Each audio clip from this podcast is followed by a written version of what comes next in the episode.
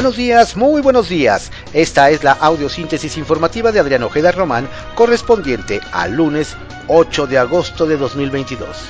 Tenga usted una excelente semana. Demos lectura a las ocho columnas que se publican en algunos diarios capitalinos de circulación nacional. Reforma. Utilizan asfaltadora en tranzas, no en calles.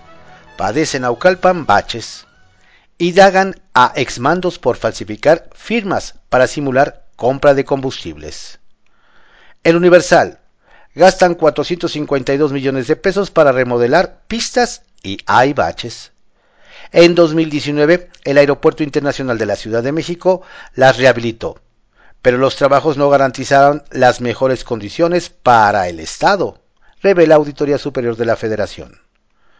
Excelsior. Sin obstáculos para la entrada de buzos. Presidente supervisa labores. Aunque todavía falta extraer agua, las cámaras que se introdujeron en los pozos no detectaron trabas para iniciar el rescate de los mineros de Coahuila. Milenio. Con menos agua en la mina, avanza rescate y AMLO acude a la zona.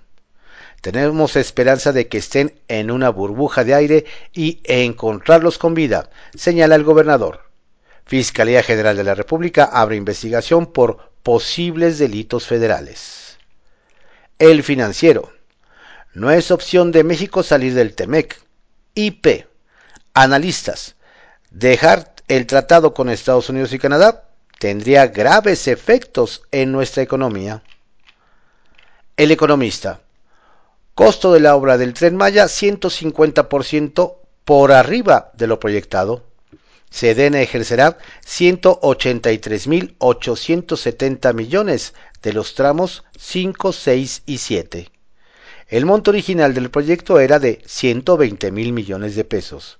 Actualmente el presupuesto asciende a 299 mil 367 millones.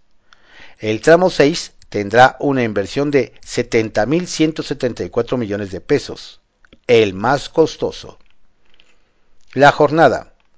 Petro será Colombia, país de la vida, no de la muerte. Cumpliremos los pactos de paz. Asume la presidencia el primer mandatario progresista de esa nación sudamericana.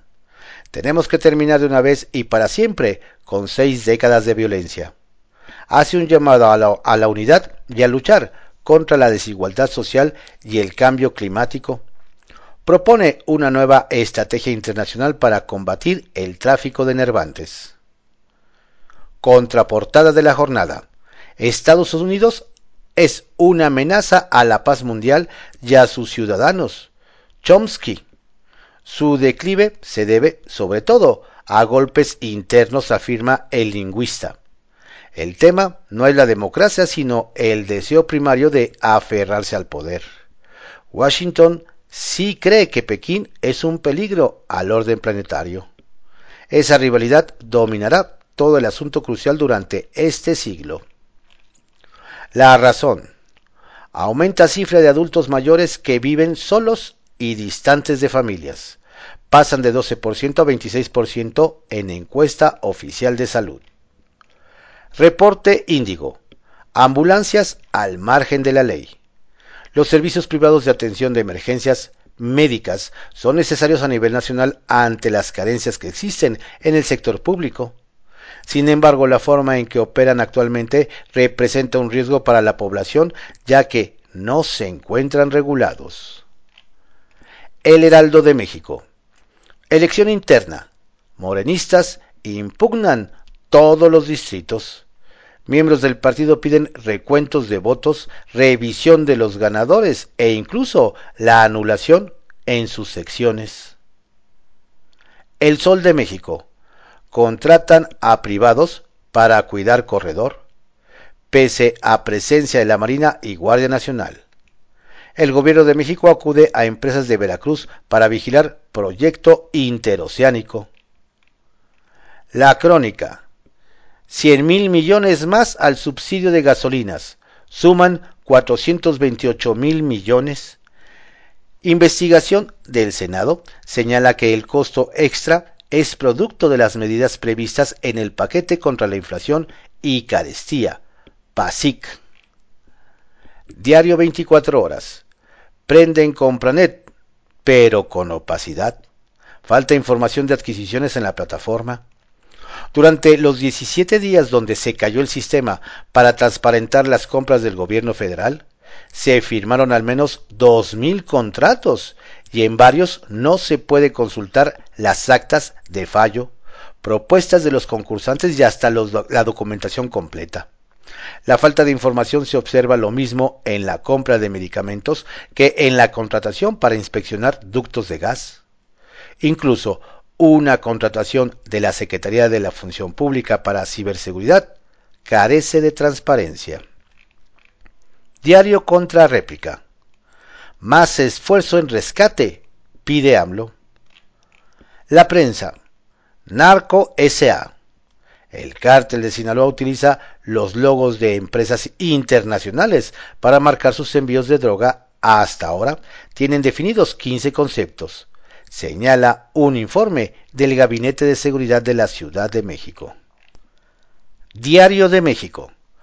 Piden a 4T revelar sondeos sobre el horario de verano. Dado que el gobierno federal dice haber aplicado una encuesta en la que el 71% respaldó eliminar este cambio, que entró en vigor en abril de 1996, el INAI ordenó a la presidencia difundir la metodología del sondeo. La resolución del organismo se dio una vez que un particular requirió conocer el contrato y la factura que sustenta que en verdad la administración de la autollamada cuarta 4T sí realizó el estudio. Publimetro. Alerta de desaparición de 80-50 niñas en el Estado de México aumentó entre 2017 y 2022. Desaparecieron 850 niñas y adolescentes en la entidad mexiquense, cifra que supera en 148 a los casos registrados entre 2011 y 2017, según datos de Segov. El día. STC Metro, caja chica de Claudia Sheinbaum. El congresista local Federico Doring reveló que por adjudicación directa del sistema de transporte colectivo Metro otorgó un contrato por 12 millones de pesos a la empresa Grupo Comercializadora y Constructora 7, SADCB, para adquirir piezas de llantas para vagones, siendo esta un material clasificado como refacción, pero la firma se dedica a la venta de abarrotes por mayoreo.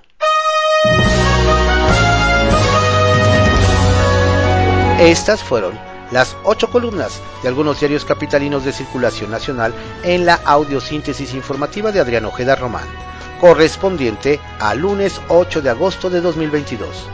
Tenga usted un excelente día. Cuídese mucho, no baje la guardia. Saludos cordiales de su servidor Adrián Ojeda Castilla, quien les desea una estupenda, pero sobre todo saludable semana.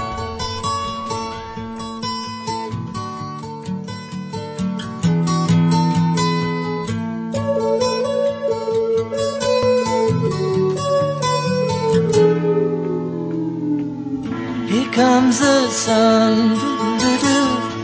Here comes the sun. And I say it's alright.